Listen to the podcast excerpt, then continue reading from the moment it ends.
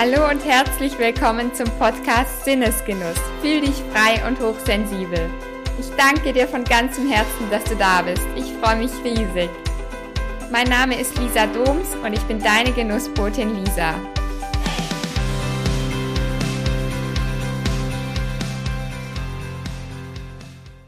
Hallo liebe Tina, ich freue mich riesig, dass du da bist. Danke dir von ganzem Herzen für deine Zeit. Danke, dass ich da sein darf.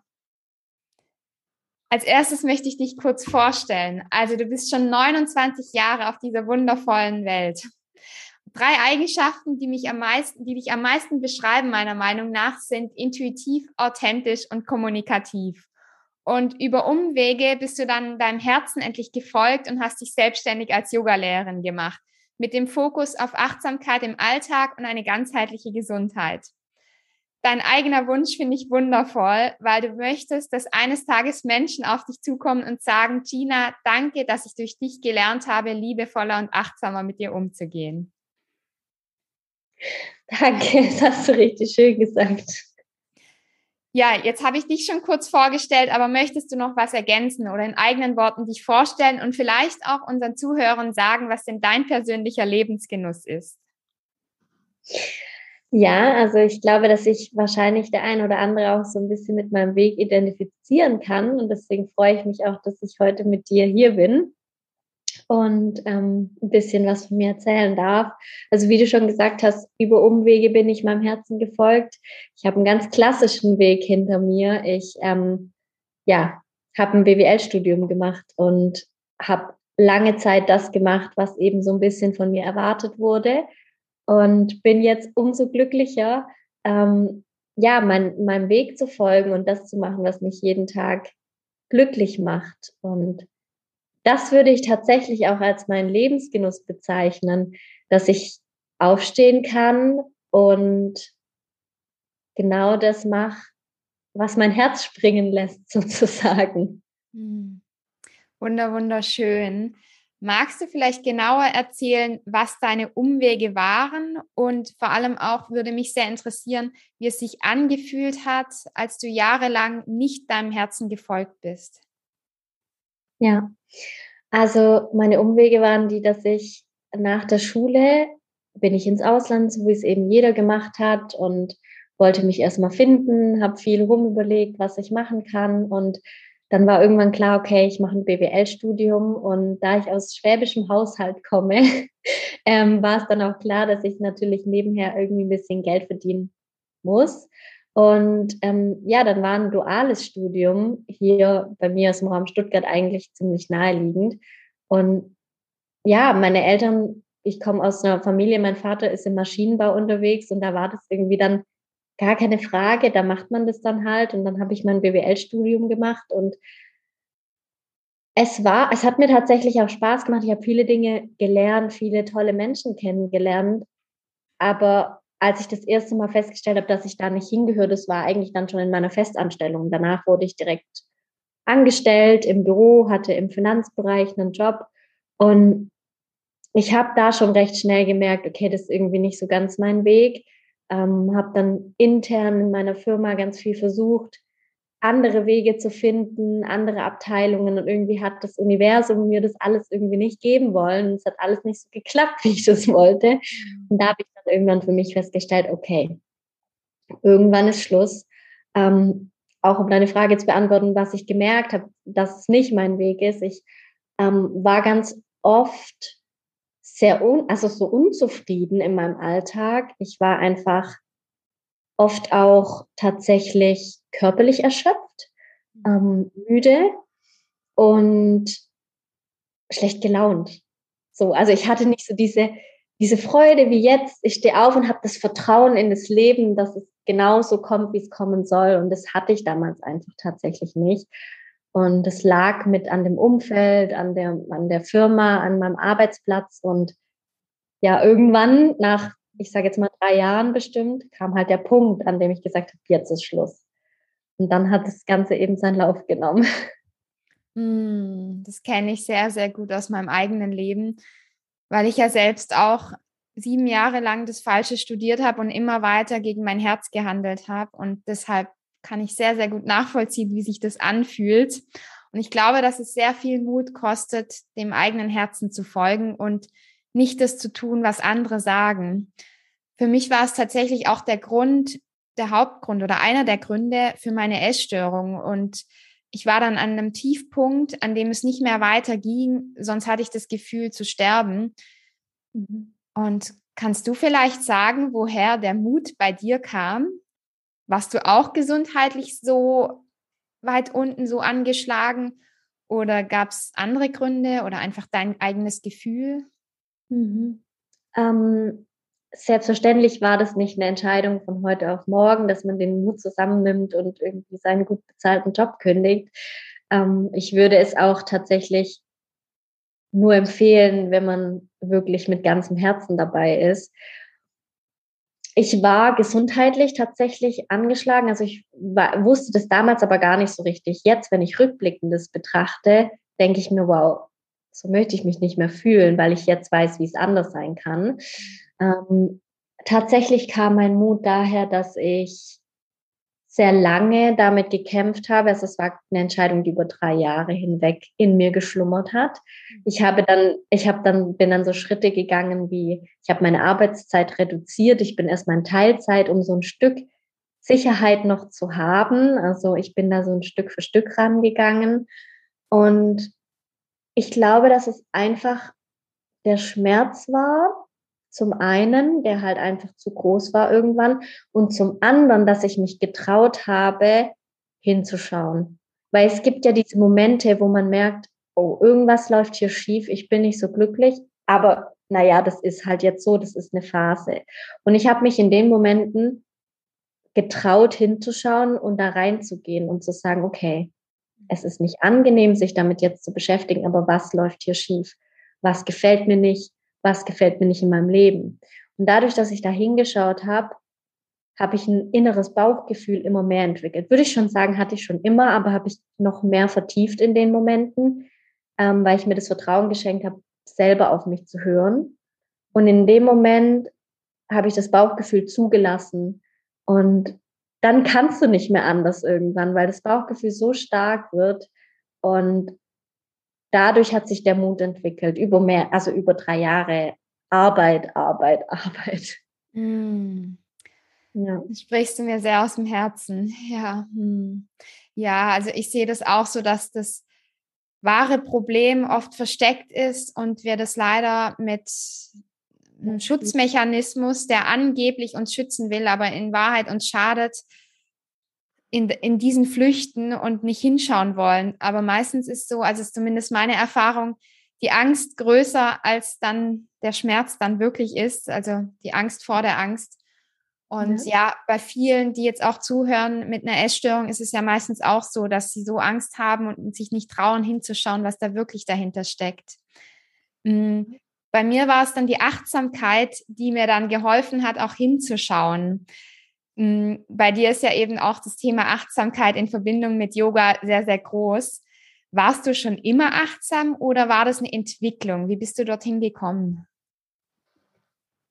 Also ich glaube, dass in allen von uns das irgendwo schlummert, diese Achtsamkeit, und dass wir sie, wenn wir auf die Welt kommen als Baby, auf jeden Fall haben.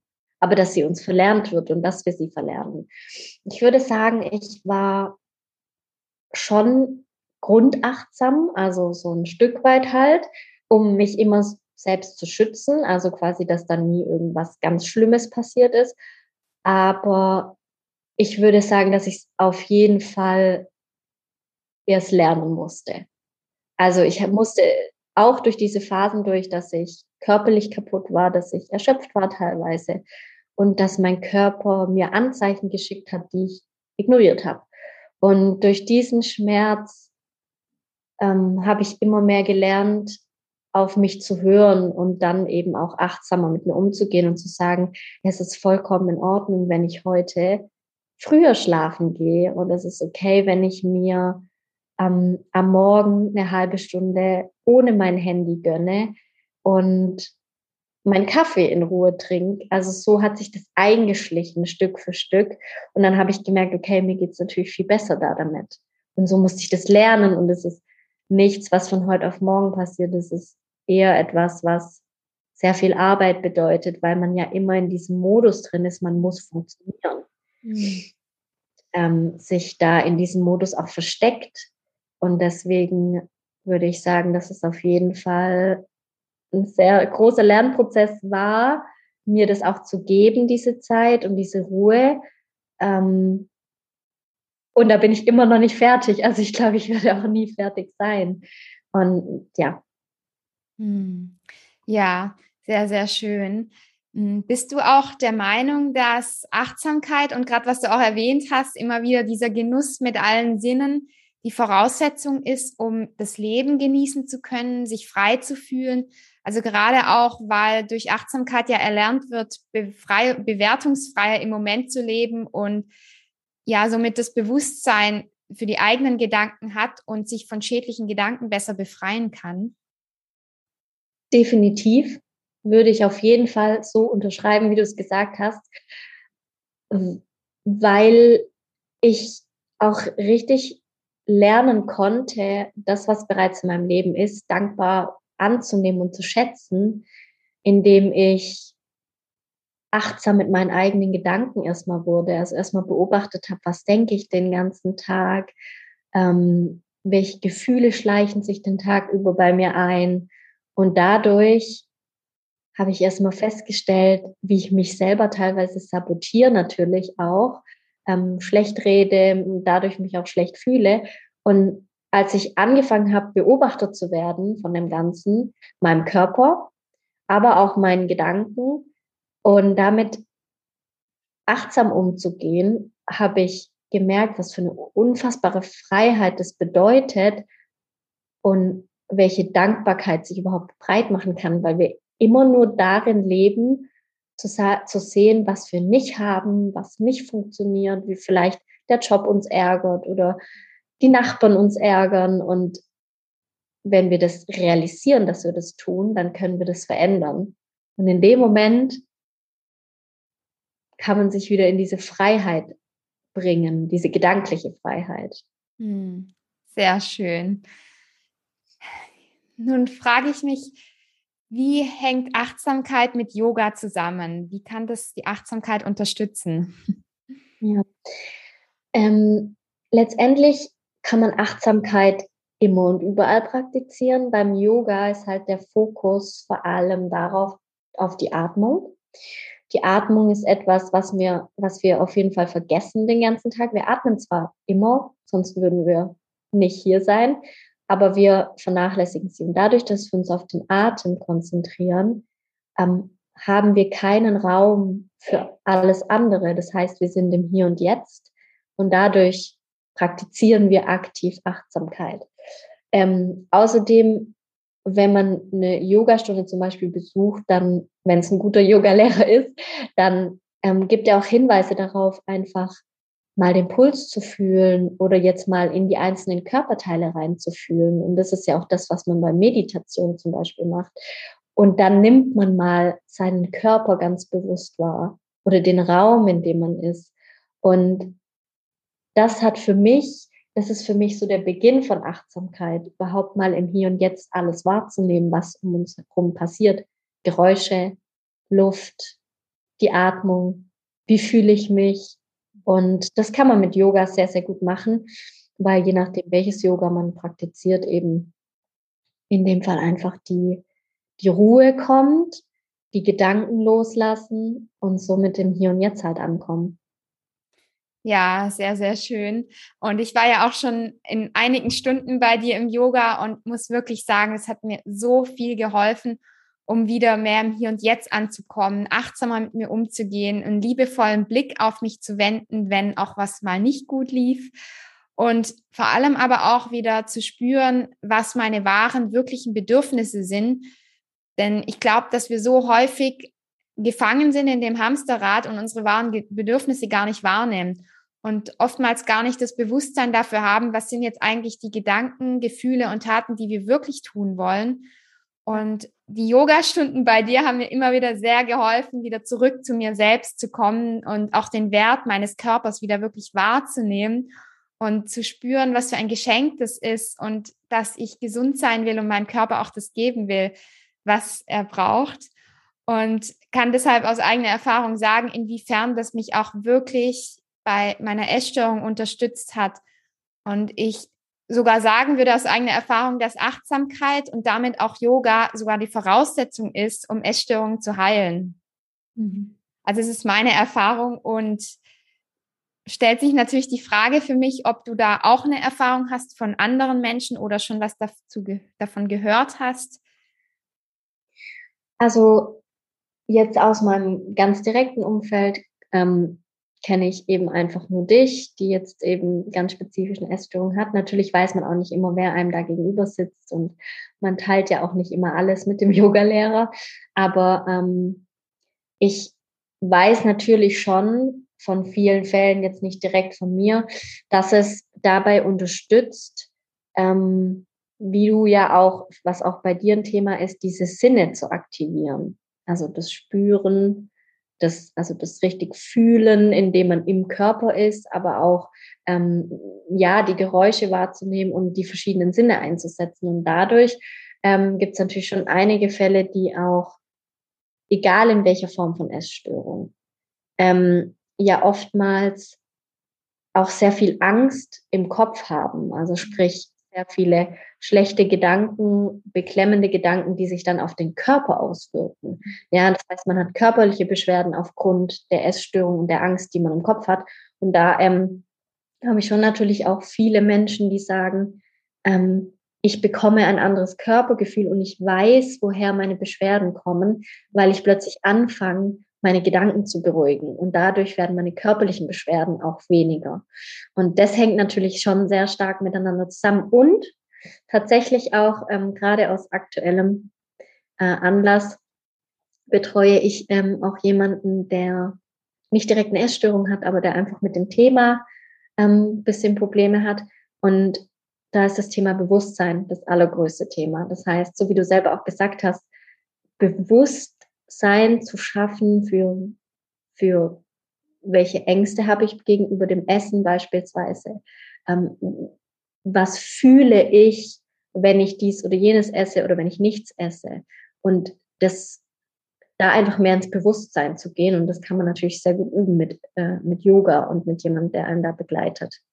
Mm, sehr, sehr schön. Dankeschön fürs Teilen. Ja, das ist genau auch meine Erfahrung, dass ich wenn ich in der Wahrnehmung bin, dann kann ich auch das tun, was ich wirklich brauche und möchte. Und im Fühlen sind wir in der Wahrnehmung und unser Geist beruhigt sich. Sehr, sehr schön, hast du auch ausgedrückt. Hm, was mir da jetzt noch eingefallen ist, weil ich auch viele Zuhörer habe, die hochsensibel sind, wie auch ich persönlich, Inwiefern würdest du sagen, dass Yoga auch zur Hochsensibilität unterstützend ist? Weil, also ich kenne es von mir, dass ich viel Zeit dann für mich selbst brauche, um mich zurückzuziehen, um die vielen Sinnesreize zu verarbeiten. Hast du da auch eigene Erfahrungen oder Tipps? Ja, also da würde ich auf jeden Fall ähm, Menschen, die sehr hochsensibel sind, würde ich sehr ruhiges Yoga empfehlen. Also es gibt natürlich auch aktionsreiches Yoga, wo man schwitzt, das gibt es auch, aber hier an der Stelle, wenn man sowieso eher runterfahren möchte, sein System zur Ruhe kommen, würde ich ruhiges Yoga empfehlen, viel mit ähm, Dehnung arbeiten, weil gerade wenn man in die Dehnung zum Beispiel geht oder ähm, in Stretching, dann kommt man noch mehr ins Fühlen und kann noch mehr sein System runterfahren und viel mit Meditation machen. Also Meditation heißt jetzt nicht, wie man sich es oft vorstellt, ich muss eine halbe Stunde auf dem Popo sitzen und ähm, einfach nur die Augen zu machen, sondern man kann mit kleinen Sequenzen anfangen und im Alltag einfach eine halbe Minute mal kurz still sitzen, Augen schließen und nur auf die Atmung konzentrieren. Sowas würde ich auf jeden Fall empfehlen, weil dadurch lernt man seinem System auch Entspannungsimpulse zu senden durch die Atmung. Also wirklich tiefe Einatmung und Ausatmung, zum Beispiel mit dem geöffneten Mund, wirklich so ein Seufzer raus, dann sendet man automatisch auch dem Gehirn Entspannungsimpulse und dadurch ähm, kann man dann auch zur Ruhe kommen. Hm, ja, sehr schön. Ja, ich finde es auch sehr wertvoll für mich im Alltag, immer wieder so fünf bis zehn Minuten wenn ich es schaffe, dann auch dreimal täglich, das tut mir so gut. Also oftmals reicht es schon, um wieder im Hier und Jetzt anzukommen und meinen Geist zu beruhigen. Ja. Mhm. Magst du noch sagen, wo dich meine Zuhörer und Zuhörerinnen finden können, wenn sie mehr von dir wissen wollen? Klar, gerne. Also ich habe eine Homepage, ähm, die nennt sich ginaheinrich.de, also einfach mein Name und .de. Ähm, da bin ich über mein Kontaktformular und auch über meine E-Mail-Adresse erreichbar. Und ansonsten bin ich ähm, ganz aktiv auf Instagram unterwegs, poste alles, was ich an Angeboten äh, habe, auch da rein. Ähm, versuche auch immer ganz wertvollen Content da zu bringen und ähm, ja, ja, das machst du wirklich sehr schön. Wir machen das auch in die Show Notes, damit die Zuhörer dich dort direkt finden können. Danke. Stell dir jetzt vor zum Abschluss, dass unsere Zuhörer das ganze Gespräch bisher verschlafen haben. Was ist das Wichtigste, was sie trotzdem mitnehmen? Mm. Das ist eine wundervolle Frage, um nochmal für mich zusammenzufassen. Mhm. Ich würde sagen, dass das Aller, Allerwichtigste ist, anzufangen, sich selbst zu beobachten. Die Gedanken einfach im Alltag mal kurz stillhalten. Gedanken, was fühle ich gerade? Und dadurch immer besser zu werden, auf die eigene Stimme und das eigene Bauchgefühl zu hören. Dadurch kann man es lernen, Step by Step, indem man innehält, kurz durchatmet und einfach mal sich selber fragt, wie fühle ich mich eigentlich gerade. Hm. Sehr schön. Das lassen wir einfach so stehen, weil das so schön ist. Ich danke dir von ganzem Herzen für deine Zeit. Vielen, vielen Dank. Jetzt freue ich mich riesig, dass du bis zum Ende dabei warst. Und wenn dir mein Podcast gefällt, danke ich dir von ganzem Herzen, wenn du mir eine Bewertung auf iTunes hinterlässt und meinen Podcast abonnierst dort, wo du ihn hörst. Wenn du magst, folge mir auch sehr gerne auf Instagram. Ich freue mich riesig, deine Fragen dir dort beantworten zu dürfen und mich mit dir auszutauschen. Alles Liebe bis dahin. Deine Genussbotin Lisa.